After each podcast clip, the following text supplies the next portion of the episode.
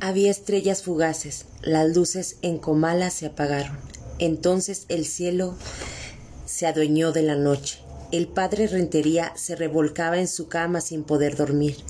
Todo esto que sucede es por mi culpa, se dijo.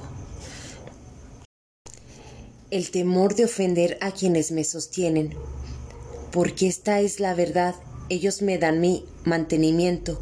De los pobres no consigo nada, las oraciones no llenan el estómago. Así ha sido hasta ahora, y estas son las consecuencias, mi culpa. He traicionado a aquellos que me quieren y que me han dado su fe y me buscan para que yo interceda por ellos, para que con Dios. Pero, ¿qué han logrado con su fe? ¿La ganancia del cielo? ¿O la purificación de sus almas? ¿Y para qué purifican su alma si en el último momento todavía tengo frente a mis ojos la mirada de María Diada, que vino a pedirme salvarla, salvar, salvar a su hermana Eduviges? Ella sirvió siempre a sus semejantes, les dio todo lo que tuvo, hasta les dio un hijo a todos, y se los puso enfrente para que alguien lo reconociera como suyo, pero nadie lo quiso hacer. Entonces les dijo, en ese caso yo soy también su padre, aunque por casualidad haya sido su madre. Abusaron de su hospitalidad por su honda suya de no querer ofenderlos ni de malquitarse con ninguno, pero ella se suicidó, obró contra la mano de Dios no le quedaba otro camino. Se resolvió a eso también por bondad. Falló a última hora. Eso es lo que le dije. Es en la último momento tantos bienes acumulados para su salvación y perderlos así de pronto. Pero si no los perdió, murió con muchos dolores y el dolor.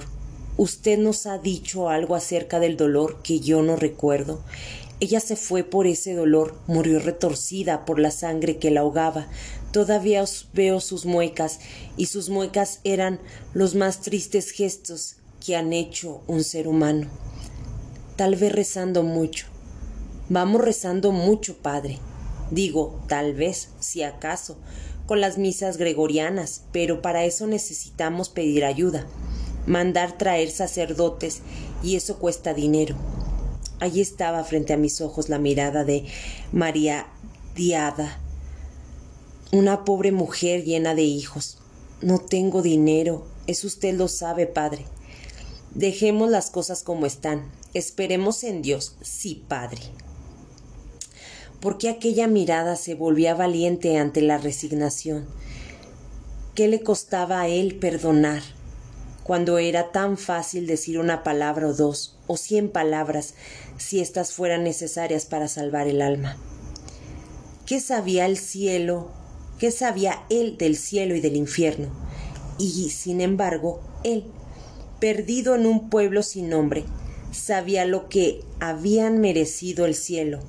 Había un catálogo, comenzó a recorrer los santos del panteón católico, católico, comenzando por los del día Santa Nunilona, Virgen y Marte, Anercio, obispo, Santa Salomé, viuda, Alódida o Elodia, y Nulina, vírgenes. Cordura y Donato, y siguió. Ya iba siendo dominado por el sueño cuando se sentó en la cama. Estoy repasando una hielera de santos como si tuviera viendo saltar cabras. Salió fuera y miró al cielo. Llovían estrellas, lamentó aquello, porque hubiera querido ver en el cielo quieto. Oyó el canto de los gallos, sintió la envoltura de la noche cubriendo la tierra, la tierra, este valle de lágrimas. Más te vale, hijo, más te vale, me dijo Eduviges Diada. Ya estaba alta la noche. La lámpara que ardía en un rincón comenzó a languidecer, luego parpadeó y terminó apagándose.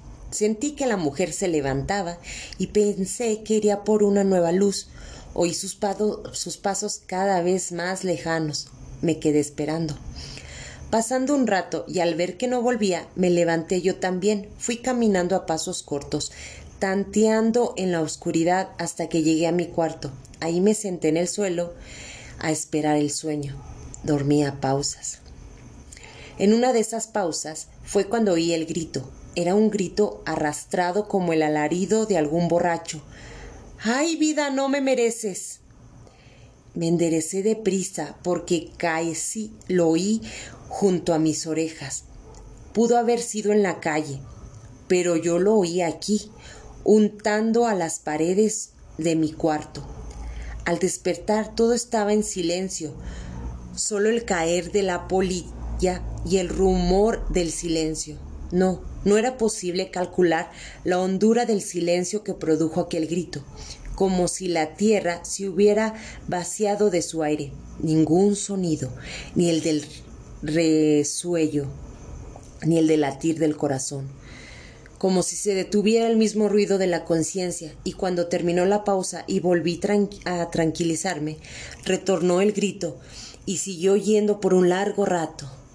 Déjenme, aunque sea el derecho de pateleo que tienen los horcados. Entonces abrieron de par en par la puerta. ¿Es usted doña Eduviges? pregunté.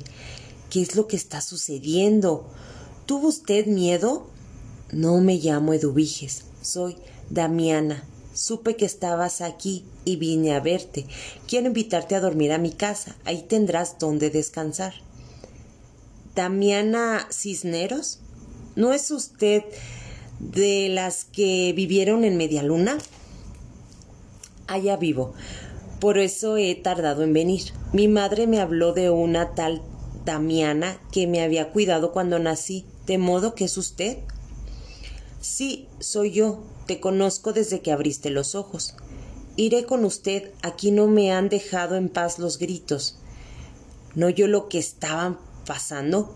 ¿Cómo que estaban asesinando a alguien? ¿No acaba de usted de oír? Tal vez sea algún eco que aquí eh, que está aquí encerrado en este cuarto ahorcaron a Torribio Aldrate hace mucho tiempo. Luego condenaron la puerta hasta que él se sacara para que su cuerpo no encontrara reposo. No sé cómo has podido entrar cuando no existe llave para abrir esta puerta. Fue doña Eduviges quien me abrió. Me dijo que era el único cuarto que tenía disponible. ¿Eduviges diada? Ella. Pobre Eduviges, debe de andar penando todavía. Fulgor, Sedano, hombre de 50 años, soltero, de oficio administrador, apto para entablar y seguir pleitos. Por poder y por mi propio derecho reclamo y alego lo siguiente. Eso había dicho cuando levantó el acta contra actos de Toribio Aldrate y terminó, que consta mi acusación por usufrato. A usted ni quien le quite lo hombre, don Fulgor. Sé que usted las puede, y no por el poder que tiene atrás, sino por usted mismo. Se acordaba, fue lo primero que le dijo el aldrate después de que se había estado emborrachando juntos, dizque para celebrar el acta. Con ese papel nos vamos a limpiar usted y yo, don Fulgor, porque no va a servir para otra cosa y eso usted lo sabe. En fin, por lo que, usted respecta, ya cumplió con lo que le mandaron. Y a mí me quitó las apuraciones porque me tenía usted preocupado, lo que sea de cada quien. Ahora ya sé de qué se trata y me da risa. Dice usufruto.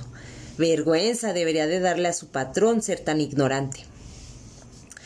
Se acordaba Estefan, Esteban en la fonda de Dubiges, y hasta él le había preguntado Oye, Vigues, ¿me puedes prestar el cuarto del rincón?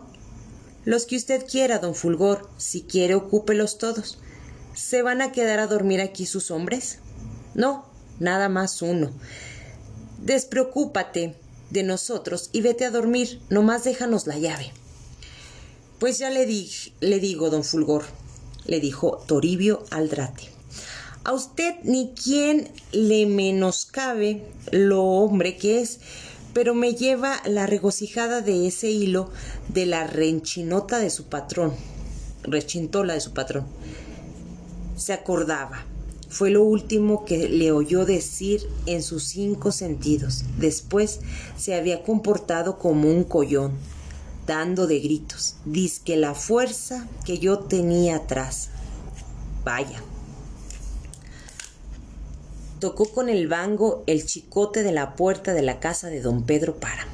Pensó en la primera vez que lo había hecho dos semanas atrás. Esperó un buen rato del mismo modo que tuvo que esperar aquella vez. Miró también cómo lo hizo la otra vez, el moño negro que colgaba del diental de la puerta, pero no comentó consigo mismo.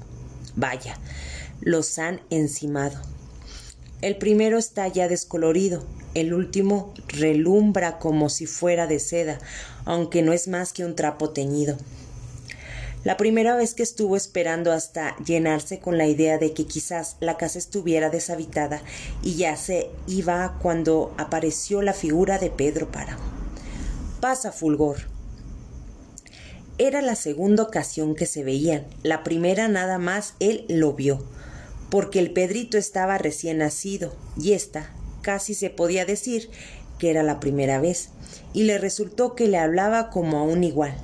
Vaya, lo siguió a grandes trancos, chicoteándose las piernas. Sabrá pronto que yo soy el que sabe, lo sabrá, y a lo que vengo. Siéntate, Fulgor, aquí hablaremos con más calma. Estaban en el corral. Pedro Páramo se arrellanó en un pesebre y esperó. ¿Por qué no te sientas? Prefiero estar pie. Pedro.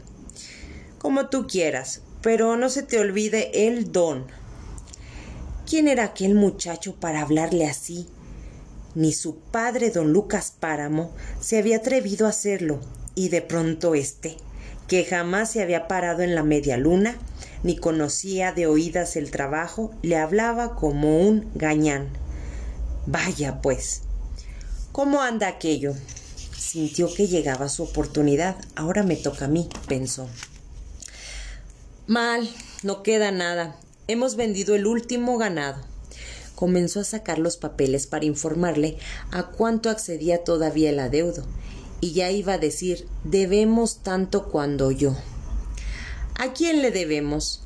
No me importa cuánto, sino a quién. Le repasó una lista de nombres y terminó. No hay dónde sacar para pagar. Ese es el asunto. ¿Y por qué? porque la familia de usted lo absorbió todo. Pedían y pedían sin devolver nada. Eso se paga caro. Ya lo decía yo, a la larga acabarán con todo. Bueno, pues acabaron. Aunque hay que ahí quien se interesa en comprar los terrenos y paga bien. Se podría cubrir las libranzas pendientes y todavía quedaría algo, aunque eso sí, algo mermado. No serás tú, ¿Cómo se pone a creer que yo? Yo creo, hasta el bendito, mañana comenzaremos a arreglar nuestros asuntos. Empezaremos por los preciados. ¿Dices que a ellas les debemos más? Sí, y a las que le hemos pagado menos. El padre de usted siempre las pospuso para lo último. Tengo entendido que una de ellas, Matilde, se fue a vivir a la ciudad, no sé si a Guadalajara o a Colima, y la Lola, quiero decir, doña Dolores, ha quedado como dueña de todo. Usted sabe, el rancho de en medio, y es ella la que le tenemos que pagar. Mañana vas a pedir la mano de Lola. Pero ¿cómo quiere usted que me quiera si yo estoy viejo? La pedirás para mí, después de todo tiene alguna gracia. Le dirás que estoy muy enamorado de ella y que si lo tiene a bien, de pasada, dile al padre Rentería que nos arregle el trato como... ¿Con cuánto dinero cuentas? Con ninguno, don Pedro. Pues prométeselo. Dile que en teniendo se le pagará. Casi estoy seguro de que no podrás, no podrá dificultad, pondrá dificultades. Haz eso mañana mismo. ¿Y lo de Aldrete? Que se trae el aldrete. Tú me mencionaste a las, a las preciado y a los fregosos y a los guzmanes. ¿Con qué sale ahora el aldrete? Cuestión de límites. Él ya mandó cercar y ahora pide que echemos el lienzo que falta para hacer la división. Eso déjalo para después. No te preocupes los lienzos. No habrá lienzos. La tierra no tiene divisiones. Piénsalo, Fulgor. Aunque no se lo des a entender, arregla por de pronto lo de la Lola. ¿No quieres sentarte? Me sentaré, don Pedro. Palabra que me está gustando tratar con usted. Le dirás a la Lola esto y lo otro, y que la quiero. Eso es importante, de cierto. Sedano, la quiero. Por sus ojos, ¿sabes? Eso harás mañana tempranito. Te reduzco tu tarea de administrador. Olvídate de la media luna. ¿De dónde diablos habrá sacado esas mañas el muchacho? Pensó Fulgor Sedano mientras regresaba a la media luna. Yo no esperaba de él nada. Es un inútil, decía de él mi difunto patrón don Lucas, un flojo de marca. Yo le daba la razón. Cuando me muera, váyase buscando otro trabajo, Fulgor. Sí, don Lucas. Con decirle, Fulgor, que he intentado mandarlo al seminario para ver si al menos eso le da, le da para comer y mantener a su madre cuando yo les falte. Pero ni a eso se decide. Usted no se merece eso, don Lucas. No se cuenta con él para nada, ni para que me sirva de bardón, de bordón. Servirá cuando yo esté viejo. Se me malogró. ¿Qué quiere usted, Fulgor? Es una verdadera lástima, don Lucas. Y ahora esto.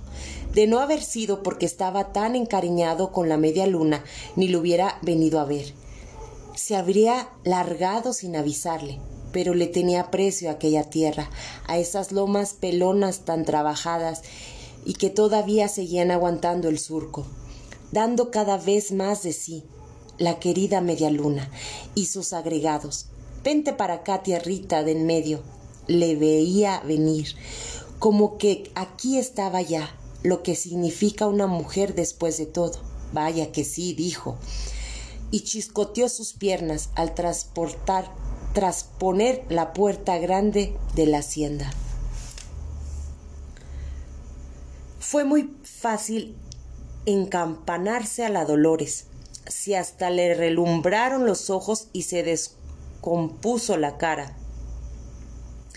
Perdóneme que me ponga colorada, don Fulgor. No creí que don Pedro se fijara en mí. No duerme pensando en usted.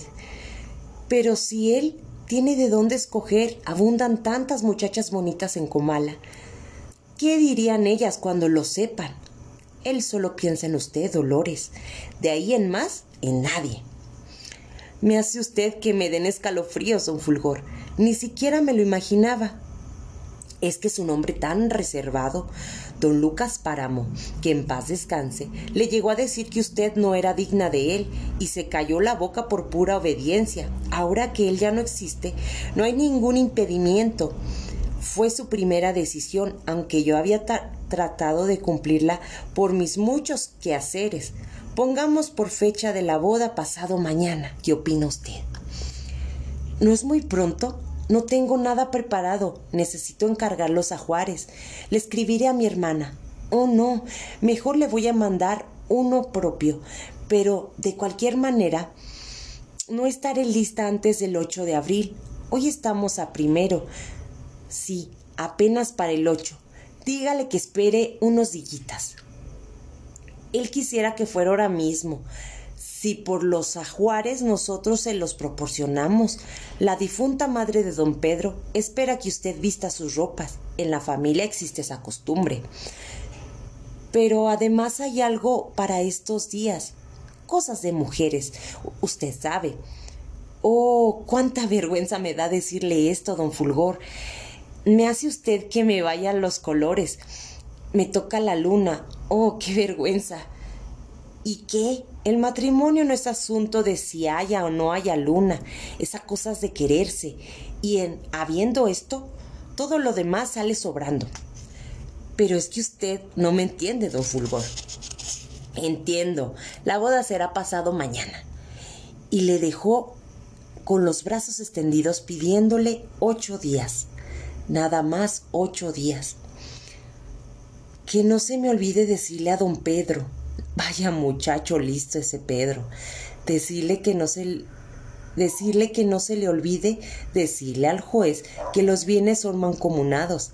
Acuérdate, Fulgor, que decírselo mañana mismo. La, la Dolores, en cambio, corrió a la cocina con un aguanil para poner agua caliente. Voy a hacer que esto baje más pronto, que baje esta misma noche, pero de todas maneras me durará mis tres días. No tendrá remedio. ¡Qué felicidad! ¡Oh, qué felicidad! Gracias Dios por darme a don Pedro, ya añadió, aunque después me aborrezca. Y está pedida, y muy de acuerdo. El padre cura quiere sesenta pesos por pasar por alto lo de las amonestaciones. Le dije que le daría su debido tiempo. Él dice que le hace falta poner el altar y que la mesa de su comedor está todavía desconchinflada. Le prometí que le mandaríamos una mesa nueva. Dice que usted nunca va a misa. Le prometí que iría. Y después que murió su abuela ya no le han dado los diezmos.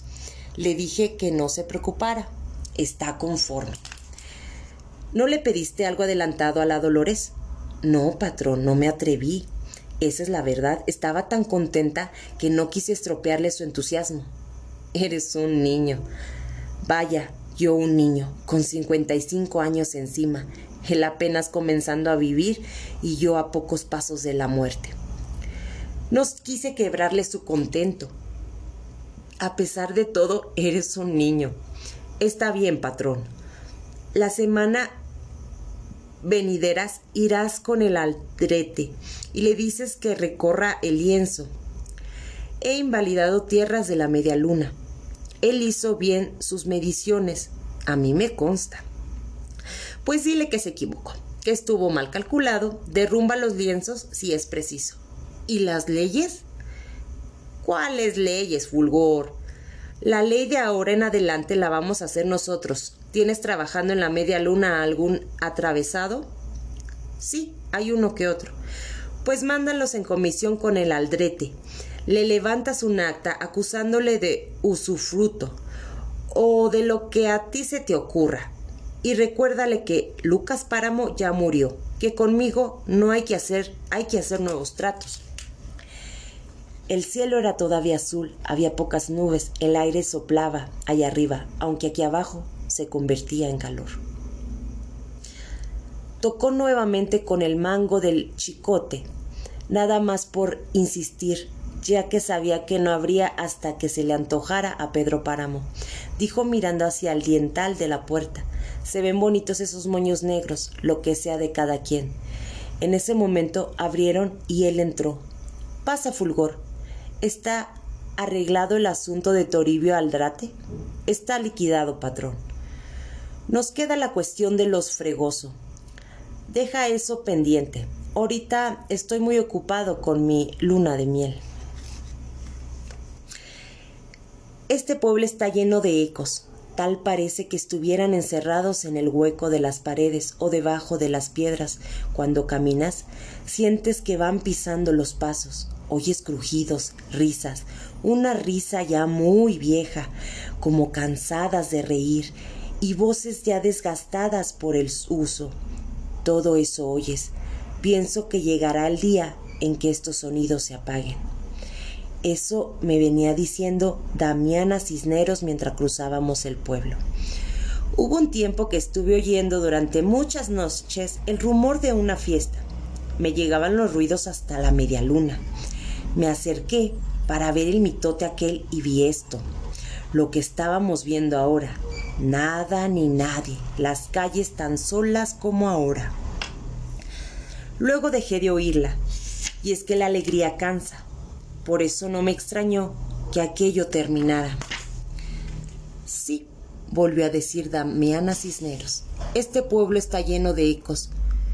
Yo ya no me espanto, oigo el aullido de los perros y dejo que aúllen, y en días de aire se va el viento arrastrando hojas de árboles, cuando aquí, como tú ves, no hay árboles.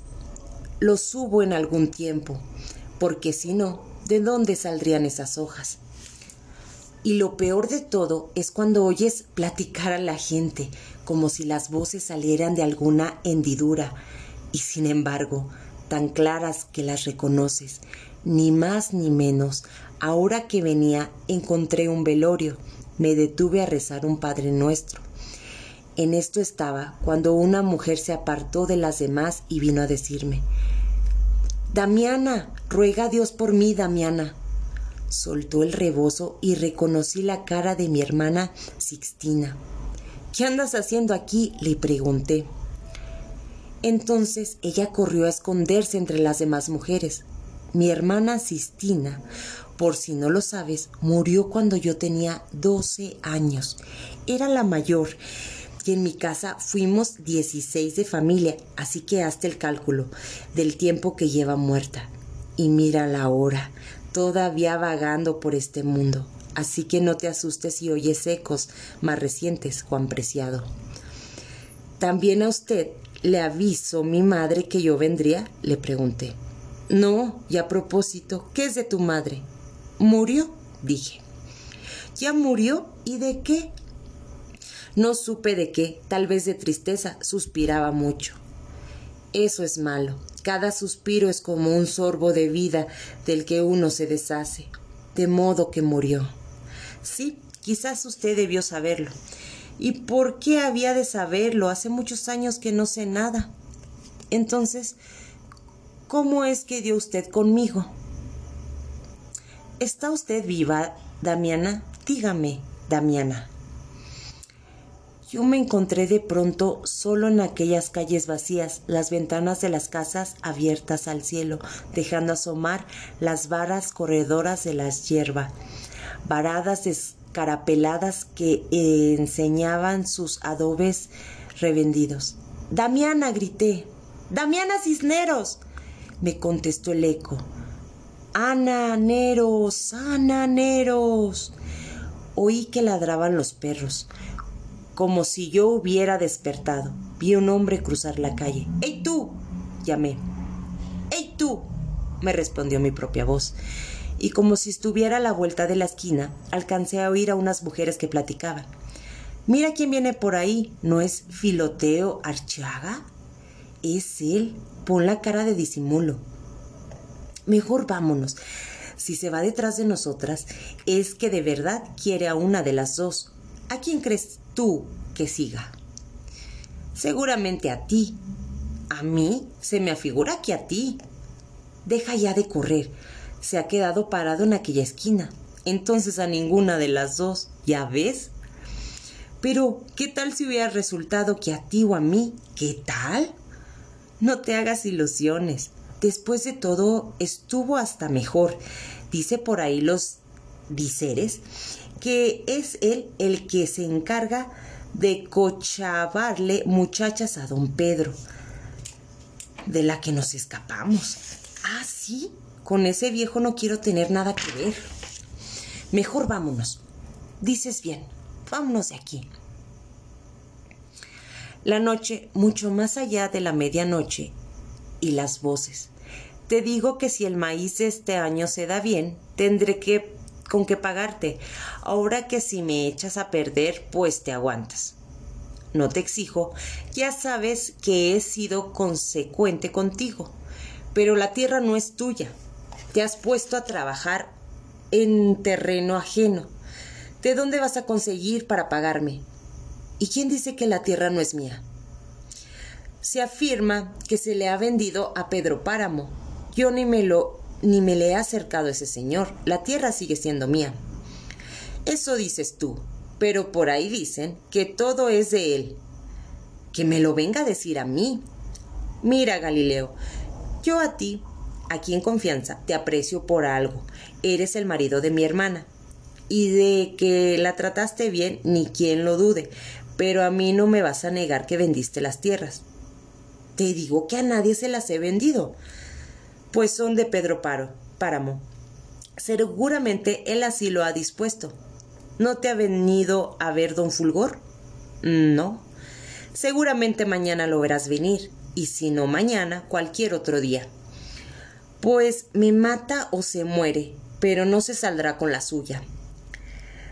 Requiescat in paz, amén, cuñado, por si las dudas. Me volverás a ver, ya lo verás, por mí no tengas cuidado. Por algo mi madre me curtió bien el pellejo para que se me pusiera corrioso. Entonces hasta mañana, dile a Felicitas que esta noche no voy a cenar. No me gusta contar después. Yo estuve con él la víspera. Te guardaremos algo por si te animas a última hora. Se oyó el trastazo de los pasos que se iban entre un ruido de espuelas. Mañana, en amanecido, te irás conmigo, Chona. Ya tengo aparejadas las bestias. Y si mi padre se muere de la rabia con el viejo que está, nunca me perdonaría que por mi causa le pasara algo. Soy la única gente que tiene para hacerle hacer sus necesidades y no hay nadie más. ¿Qué prisa corres por robarme? Aguántate un poquito, él no, él no tardará en morirse. Lo mismo me dijiste hace un año y hasta me echaste en cara mi falta de arriesgue, ya que tú estabas, según eso, harta de todo. He aprontado las mulas y están listas. ¿Te vas conmigo? Déjame pensar. Chona, no sabes cuánto me gustas. Yo no puedo aguantar las ganas, Chona. Así que te vas conmigo o te vas conmigo. Déjamelo pensar, entiende. Tenemos que esperar a que él se muera le falta poquito, entonces miré contigo y no necesitarás robarme. Eso me dijiste también hace un año. ¿Y qué? Pues que he tenido que alquilar las mulas, ya las tengo, nomás te están esperando. Deja que él se las avenga solo. Tú estás bonita, eres joven. No faltará cualquier vieja que venga a cuidarlo. Aquí sobran almas caritativas. No puedo. Que sí puedes. No puedo. Me da pena sabes, mm, por algo es mi padre, entonces ni hablar. Iré a ver a la Juliana, que se desvive por mí. Está bien, yo no te digo nada. ¿No me quieres ver mañana? No, no quiero verte más. Ruidos, voces, rumores, canciones lejanas. Mi novia me dio un pañuelo con orillas de llorar en falsete como si fueran mujeres las que cantaran. Vi pasar las carretas, los bueyes moviéndose despacio, el crujir de las piedras bajo las ruedas, los hombres como si vinieran dormidos. Todas las madrugadas el pueblo tiembla con el paso de las carretas, llegan de todas partes, copeteadas de salitre, de mazorcas, de hierba, de para. Rechinan sus ruedas haciendo vibrar las ventanas, despertando a la gente. Es la misma hora en que se abren los hornos y huele a pan recién horneado. Y de pronto puede trotar, tronar el cielo, caer la lluvia, puede venir la primavera. Allá te, te acostumbrarás a los, a, a los de repentes, mijo. Carretas vacías, remoliendo el silencio de las calles, perdiéndose en el oscuro camino de la noche y las sombras, el eco de las sombras. Pensé regresar, sentí allá arriba la huella por donde había venido, como una herida abierta entre la negrura de los cerros. Entonces alguien me tocó los hombros. ¿Qué hace usted aquí? Vine a buscar, y ya iba a decir a quién, cuando me detuve. Vine a buscar a mi padre. ¿Y por qué no entra? Entré. Era una casa con la mitad del techo caída, las tejas en el suelo, el techo en el suelo, y en la otra mitad un hombre y una mujer. ¿No están ustedes muertos? les pregunté. Y la mujer sonrió. El hombre me miró seriamente. Estás borracho, dijo el hombre. Solamente está asustado, dijo la mujer. Había un apartado de petróleo, había una cama de otate y un equipal en que estaban las ropas de ella, porque ella estaba en cueros, como Dios la echó al mundo, y él también. Oímos que alguien se quejaba y daba de cabezazos contra nuestra puerta. Y allí está usted. ¿Qué es lo que le ha pasado? Me han pasado tantas cosas que mejor quisiera dormir. Nosotros ya estábamos dormidos. Durmamos, pues. La madrugada fue apagando mis recuerdos. Oí de vez en cuando el sonido de las palabras y notaba la diferencia, porque las palabras que había oído hasta entonces, hasta entonces lo supe, no tenían ningún sentido, no sonaban, se sentían, pero sin sonido, como las que se oyen durante los sueños. ¿Quién será? preguntaba la mujer. ¿Quién sabe? contestaba el hombre. ¿Cómo vendría a dar aquí? ¿Quién sabe? Como que le oí decir algo de su padre. Yo también le oí decir eso. ¿No andará perdido? Acuérdate cuando cayeron por aquí aquellos que dijeron andar perdidos buscando un lugar llamado los confines, y tú les dijiste que no sabías dónde quedaba eso. Sí me acuerdo, pero déjame dormir, todavía no amanece falta poco. Si por algo te estoy hablando es para que despiertes. Me encomendaste que te recordara antes del amanecer, por eso lo hago. Levántate. ¿Y para qué quieres que me levante? No sé para qué. Me dijiste anoche que te despertara. No me aclaraste para qué. En ese caso, déjame dormir. ¿No oíste lo que dijo ese cuando llegó? Que lo dejáramos dormir, fue lo único que dijo como que se van las voces, como que se pierde su ruidito, como que se ahogan, ya nadie dice nada, es el sueño. Y al rato otra vez, acaba de moverse, si se ofrece, ya va a despertar y si nos mira aquí nos preguntará cosas. ¿Qué preguntas puede hacernos? Bueno, algo tendrá que decirnos. Déjalo, debe estar muy cansado. ¿Crees tú? Ya cállate, mujer. Mira, se mueve. ¿Te fijas cómo se revuelca? Igual que si lo sangolotearan por dentro. Lo sé porque a mí me ha sucedido. ¿Qué te ha sucedido a ti? Aquello. No sé de qué hablas. No hablaría si no me acordara al ver a ese rebullándose de lo que me sucedió a mí la primera vez que lo hiciste y de cómo me dolió y de lo mucho que me arrepentí de eso. ¿De cuál eso? De cómo me sentí apenas me hiciste aquello, que aunque tú no quisieras yo supe que estaba mal hecho. Y hasta ahora vienes con ese cuento. ¿Por qué no te duermes y me dejas dormir? Me pediste que te recordara. Eso estoy haciendo. Por Dios, que estoy haciendo lo que me pediste que hiciera. Ándale, ya ves saliendo, ya va siendo hora de que te levantes. Déjame en paz, mujer. El hombre pareció dormir, la mujer siguió rezogando, pero con voz muy queda. Ya debe de haber amanecido. Porque hay luz. Puedo ver a ese hombre desde aquí, y si lo veo es porque hay luz bastante para verlo. No tardará en salir el sol. Claro, eso ni se pregunta. Si se ofrece, el tal es algún malvado y le hemos dado cobijo. No le hace que nomás haya sido por esta noche, pero lo escondimos y eso nos traerá el mal a la larga. Míralo cómo se mueve, como que no encuentra acomodo. Si se le ofrece, yo no puedo con su alma. Aclaraba el día, el día desbarataba las sombras, las deshace. El cuarto donde estaba se sentía caliente con el calor de los cuerpos dormidos. A través de los párpados me llegaba el albor del amanecer, sentía la luz, oía. Se rebulle sobre sí mismo como un condenado y tiene todas las trazas de un mal hombre. Levántate, Donis, míralo. Se restriega contra el suelo retorciéndose. Babea.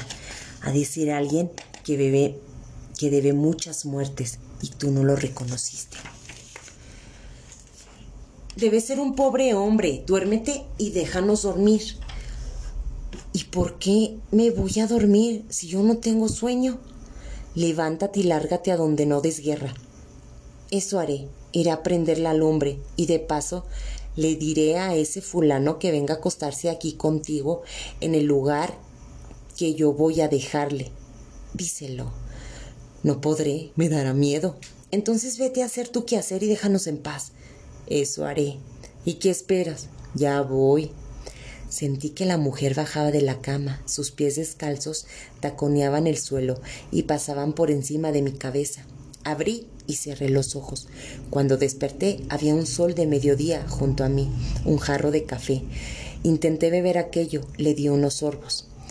No tenemos más, perdone lo poco. Estamos tan escasos de todo, tan escasos. Era una voz de mujer.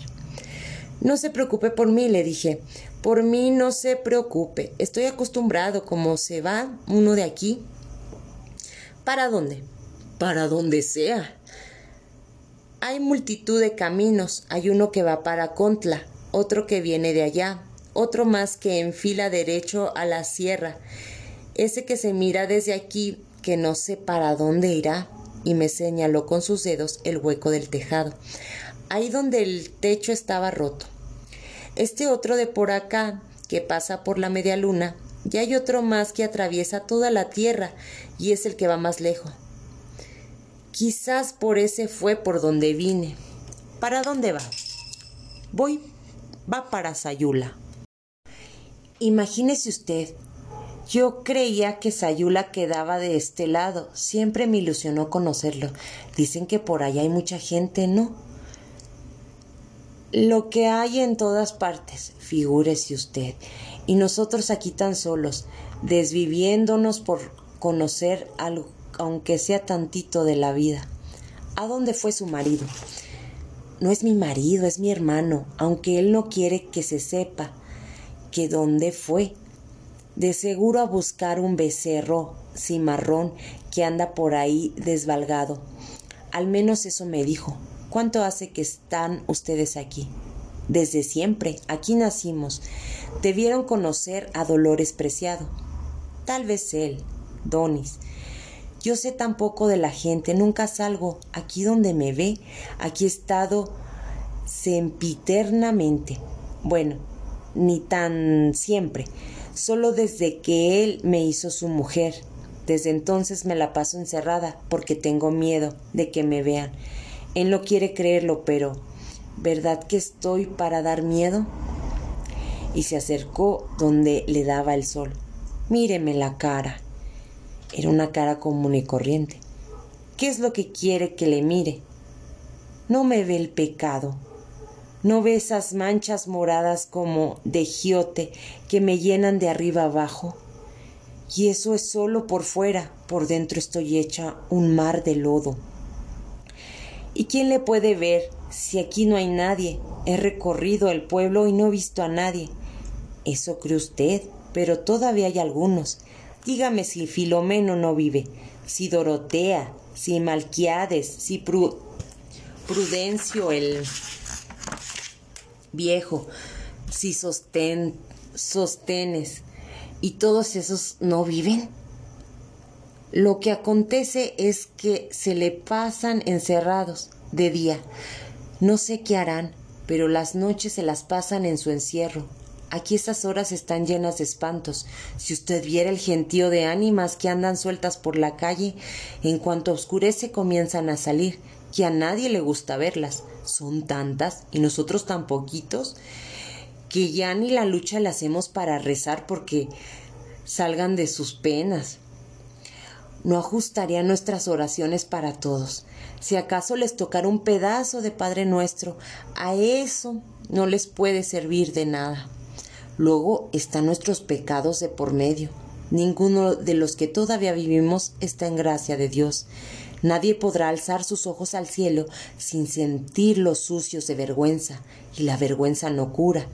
Al menos eso me dijo el obispo, que pasó por aquí hace algún tiempo, dando confirmaciones. Yo me le puse enfrente y le confesé todo. Eso no se perdona, me dijo. Estoy avergonzada. No es el remedio cásenos usted. Apártense. Yo le quise decir que la vida nos había juntado acordal, acordalándonos y puesto uno junto al otro. Estábamos tan solos aquí que los únicos éramos nosotros, y de algún modo había de poblar el pueblo. Tal vez tenga ya a quien confiar cuando regrese. Sepárense, eso es todo lo que puedo hacer. Pero, ¿cómo viviremos? Como viven los hombres. Y se fue, montando en su macho, la cara dura sin mirar hacia atrás, como si hubiera dejado aquí la imagen de la perdición. Nunca ha vuelto. Ya esa es la cosa por la que esto está lleno de ánimas. Un puro vagabundear de gente que murió sin perdón y que no le conseguiría de ningún modo, mucho menos valiéndose de nosotros. Ya viene, ¿le oye usted? Sí, lo oigo. Es él. Se abrió la puerta. ¿Qué pasó con el becerro? preguntó ella. Se le ocurrió no venir ahora, pero fui siguiendo su rastro y casi estoy por saber dónde asiste. Hoy en la noche lo agarraré.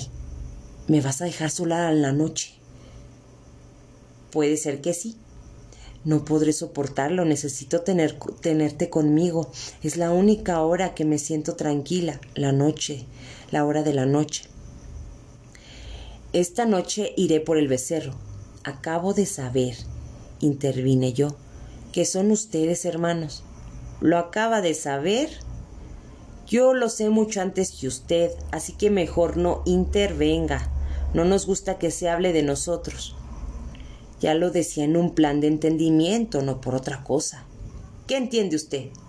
Ella se puso a su lado apoyándose en sus hombros y diciendo también ¿Qué entiende usted? Nada, dije. Cada vez entiendo menos, y añadí Quisiera volver al lugar de donde vine. Aprovecharé la poca luz que queda del día. Es mejor que espere, me dijo él. Aguarde hasta mañana. No tardará en escurecer y todos los caminos están enmarañados de breñas. Puede usted perderse. Mañana yo le encaminaré. Está bien. Por el techo abierto al cielo vi pasar parvadas de tordos, esos pájaros que vuelan al atardecer antes que la oscuridad les cierre los caminos. Luego, unas cuantas nubes ya desmenuzadas por el viento que viene a llevarse el día. Después salió la estrella de la tarde y más tarde la luna. El hombre y la mujer no estaban conmigo. Salieron por la puerta que daba al patio y cuando regresaron ya era de noche, así que ellos no supieron lo que había sucedido mientras andaban afuera. Y esto fue lo que sucedió. Viniendo de la calle entró una mujer en el cuarto. Era vieja, de muchos años, y flaca como si le hubieran achicado el cuero. Entró y paseó sus ojos redondos por el cuarto. Tal vez hasta me vio, tal vez creyó que yo dormía.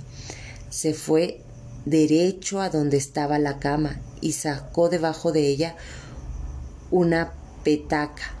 La esculcó, puso una sábana debajo de su brazo y se fue andando de puntitas como para no despertarme. Yo me quedé tieso aguantando la respiración, respiración buscando mirar hacia otra parte hasta que al fin logré torcer la cabeza y ver hacia allá, donde la estrella de la tarde se había juntado con la luna. Tome esto, oí. No me atreví a volver la cabeza. Tómelo, le hará bien. Es agua de azar. Sé que está asustado porque tiembla. Con esto se le bajará el miedo. Reconocí aquellas manos y al alzar los ojos reconocí la cara. El hombre que estaba detrás de ella preguntó ¿Se siente usted enfermo? No sé, veo cosas y gente donde quizás usted no vea nada. Acaba de estar aquí una señora. Ustedes tuvieron que verla salir. Vente, le dijo él a la mujer. Déjalo solo, debe ser un místico. Debemos acostarlo en la cama, mira cómo tiembla, de seguro tiene fiebre. No le hagas caso, estos sujetos se ponen en ese estado para llamar la atención. Conocí a uno en la media luna que se decía adivino. Lo que nunca adivinó fue que se iba a morir en cuanto el patrón le adivinó lo chapucero. Ha de ser un místico de esos. se pasan la vida recorriendo los pueblos a ver lo que la provincia quiera darles. Pero aquí no va a encontrar ni quien le quite el hambre. ¿Ves cómo ya dejó de temblar? Y es que nos está oyendo. Como si hubiera retrocedido el tiempo, volví a, ver la estrella junto a la luna, las nubes deshaciéndose, las parvadas de los tordos, y enseguida la tarde todavía llena de luz, las paredes reflejando el sol de la tarde, mis pasos rebotando contra las piedras, el arriero que me decía busque a doña Dubige si todavía vive. Luego un cuarto a oscuras, una mujer rocando a mi lado, Noté que su respiración era dispareja, como si estuviera entre sueños, más bien como si no durmiera y solo imitara los ruidos que produce el sueño. La cama era de otate, cubierta con costales que olían a orines, como si nunca los hubieran oreado al sol, y la almohada era una jerga que envolvía pochote a una lana tan dura y tan sudada que se había endurecido como leño. Junto a mis rodillas sentí las piernas desnudas de la mujer y junto a mi cara su respiración. Me senté en la cama apoyándome en aquel como adobe de la almohada. ¿No duerme usted? me preguntó ella. No tengo sueño, he dormido todo el día. ¿Dónde está su hermano? Se fue por esos rumbos. Ya usted oyó a dónde tenía que ir. Quizás no venga esta noche de manera que siempre se fue, a pesar de usted. Sí, tal vez no regrese. Así comenzaron todos. Que voy a ir aquí, que voy a ir más allá, hasta que se fueron alejando tanto que mejor no volvieron. Él siempre ha tratado de irse, y creo que ahora le ha llegado su turno. Quizás, sin yo saberlo, me dejó con usted para que me cuidara. Vio su oportunidad eso del becerro cimarrón fue solo un pretexto. Ya verá usted que no vuelve. Quise decirle voy a salir a buscar un poco de aire porque siento náuseas, pero dije no se preocupe, volverá. Cuando me levanté, me dijo He dejado en la cocina algo sobre las brasas. Es muy poco, pero es algo que puede calmarle el hambre encontré un trozo de cecina encima de las brasas unas tortillas. Son cosas que le pude conseguir hoy que me decía desde allá. Se las cambié a mi hermana por dos sábanas limpias que yo tenía guardadas desde el tiempo de mi madre. Ella ha de haber venido a recogerlas. No se lo quise decir delante de Donis, pero fue ella la mujer que usted vio y que le lo asustó tanto un cielo negro lleno de estrellas, y junto a la luna la estrella más grande de todas. ¿No me oyes? pregunté en voz baja. Y su voz me respondió, ¿Dónde estás? Estoy aquí, en tu pueblo, junto a tu gente. ¿No me ves? No, hijo, no te veo. Su voz parecía abarcarlo todo, se perdía más allá de la tierra. No te veo. Regresé al medio techo donde dormía aquella mujer y le dije, me quedaré aquí, en mi mismo rincón. Al fin y al cabo, la cama está igual de dura que el suelo. Si algo se le ofrece, avíseme. Ella me dijo, Donis no volverá. Se lo noté en los ojos. Estaba esperanzado que alguien viniera para irse. Ahora tú te encargarás de cuidarme. ¿O qué? ¿No quieres cuidarme? Vente a dormir aquí conmigo. Aquí estoy bien. Es mejor que te subas a la cama. Ahí te comerán las turicatas. Entonces fui y me acosté con ella. El calor me hizo despertar al filo de la medianoche y el sudor, el cuerpo de aquella mujer hecho de tierra, envuelto en costras de tierra, se desbaratara, se desbarataba como si estuviera derritiéndose en un charco de lodo. Yo me sentía nadar entre, su, entre el sudor que chorreaba de ella y me saltó el aire y me faltó el aire que necesitaba para respirar. Entonces me levanté. La mujer dormía. De su boca borbotaba un ruido de burbujas muy parecido al estertor. Salí a la calle para buscar el aire, pero el calor que me perseguía no se despegaba de mí. Y es que no había aire, solo la noche entorpecida y quieta, acalorada por la canícula de agosto. No había aire. Tuve que sorber el mismo aire que salía de mi boca, deteniéndolo con las manos antes de que se fuera. Lo sentí ir y venir cada vez menos, hasta que se hizo tan delgado que se filtró entre mis dedos para siempre. Digo para siempre. Tengo memoria de haber, visto algo así como nubes espumosas haciéndose remolinos sobre mi cabeza y luego enjuagarme con ella, espuma, y perderme en su nublazón. Fue lo último que vi.